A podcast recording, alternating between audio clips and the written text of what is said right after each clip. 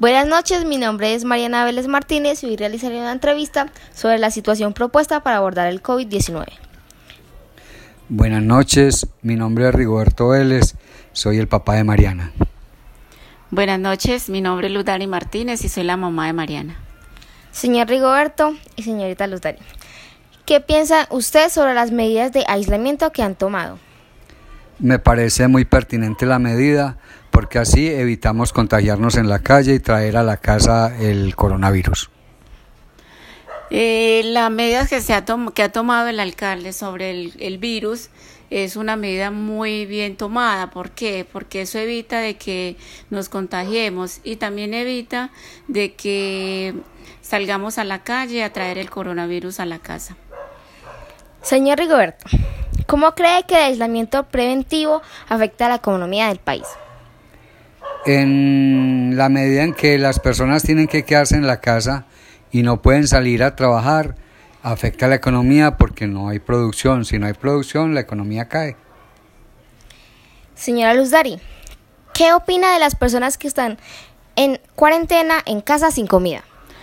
Bueno, mi opinión es que es muy triste que las, personas que las personas estén, pues, estén en cuarentena y a la vez no tengan con qué alimentarse eh, con su familia. Es muy triste y debido a eso es que algunas personas salen a la casa a, a contagiarse, a la calle. Señor Rigoberto y señorita Lutari, si en tu entorno hay familias sin comida, ¿te solidarizarías con ellas?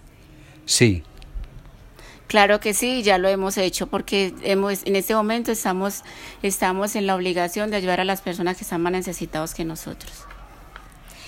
Y última pregunta, ¿qué opinan sobre las amenazas hacia los médicos? Eso es falta de cultura, es ignorancia. Los médicos eh, usan las medidas de bioseguridad necesarias para no traer el coronavirus fuera de los hospitales.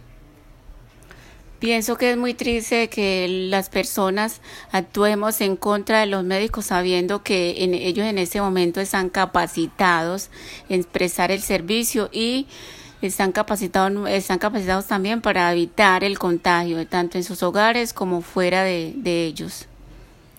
Muchas gracias. Eso es todo.